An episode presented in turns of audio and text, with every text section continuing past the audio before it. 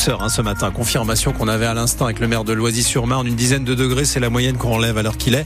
Avec un peu de vent, avec de la pluie, temps gris et le renforcement du vent puisque Louis, la tempête arrive. Nous serons placés en vigilance orange à partir de 16h. On y reviendra tout à l'heure.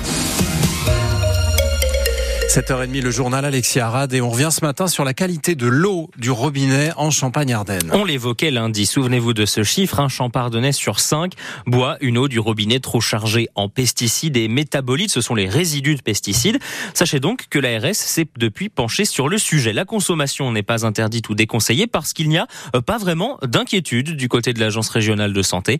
Laurent Caffet, responsable du département santé-environnement à l'ARS, nous explique que si de plus en plus de communes passent au-dessus des seuils réglementaires pour l'euro, c'est en grande partie à cause de l'avancée de la science. Depuis 2021, on a une recrudescence de ces non-conformités qui sont liées, on va dire, à des modifications du contrôle euh, sanitaire des eaux qu'on a entrepris, où on a commencé à analyser des molécules qui jusqu'à présent n'étaient pas à la portée des, des laboratoires. Les valeurs qu'on mesure sont des fractions de microgrammes, ce sont des fractions de millionièmes de grammes. Donc ça reste quand même des valeurs qui sont extrêmement faibles. Pour l'instant, nous n'avons pas repéré de non-conformité qui nécessiterait une interdiction euh, d'usage de l'eau ou une restriction partielle de l'usage de l'eau. L'ARS rappelle donc qu'il n'y a jamais eu d'interdiction totale de consommation d'eau dans la Marne ou dans les Ardennes. Les agriculteurs ne trouvent toujours pas suffisantes les annonces du gouvernement. Gabriel Attal qui a présenté de nouvelles mesures hier matin, notamment pour la rémunération avec une nouvelle version de la loi Egalim.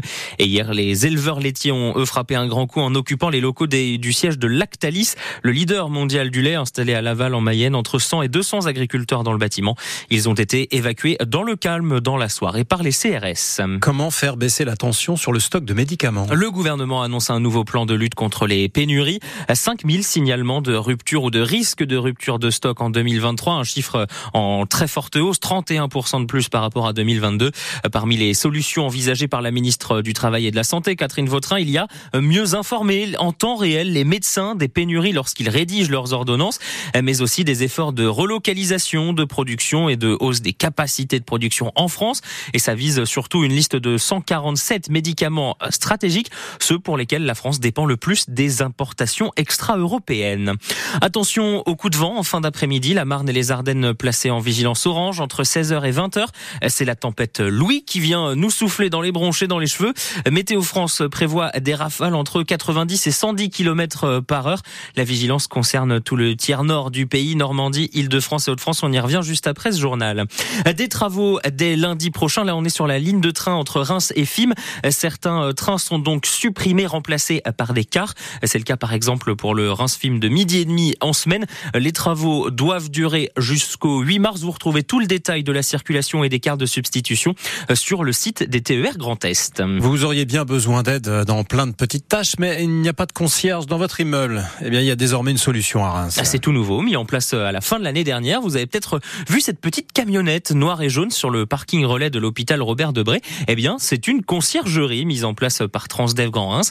Elle est ouverte les lundis, mardis, jeudis et vendredis de 16h30 à 18h30. Antoine Jeffin, expliquez-nous donc euh, le principe et puis comment ça marche. Si vous avez besoin de faire repasser une chemise, repriser un tailleur, de faire reprendre vos chaussures un peu abîmées, qui auraient bien besoin d'un petit coup de neuf chez un cordonnier, eh bien, il suffit pour ça de passer à la conciergerie solidaire, de laisser votre commande. Les concierges s'occupent alors du reste, contactent les artisans en question et reviennent avec vos affaires. C'est aussi possible d'y laisser un colis pour qu'il soit posté ou au contraire d'y faire envoyer un paquet pour le récupérer plus tard.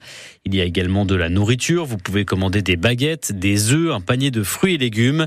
La conciergerie, enfin, vous met en relation avec d'autres partenaires comme ce garagiste chez qui vous ferez votre contrôle technique, ses professeurs pour donner un cours de soutien scolaire ou encore quelqu'un pour faire le ménage chez vous.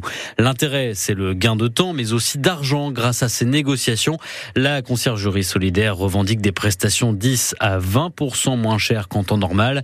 Et en plus, vous faites travailler des personnes éloignées de l'emploi puisque les concierges recrutés sont en réinsertion professionnelle. Il faut s'inscrire au préalable, c'est gratuit par mail ou téléphone, ou alors en allant euh, directement à la conciergerie pendant les horaires d'ouverture. On vous a mis toutes les infos et les contacts euh, pratiques sur francebleu.fr dans les pages marne. Et puis euh, c'est une info qui va intéresser les fans de football. Potentiellement la plus grande avancée de l'arbitrage en matière du football français, la FIFA a autorisé la fédération française à équiper les arbitres de micros pour pouvoir expliquer leurs décisions dans un premier temps. Alors ça interviendra uniquement après les décisions liées à l'usage de la vidéo, mmh. mais après on espère pouvoir élargir le dispositif. Alors dans un premier temps, ce sera dans le championnat féminin et la FFF espère pouvoir l'expérimenter euh, très bientôt lors de la finale de la Coupe de France. C'est quelque chose qu'on connaît déjà par exemple dans le rugby. Dans le rugby, tous les arbitres expliquent leurs décisions. Foot.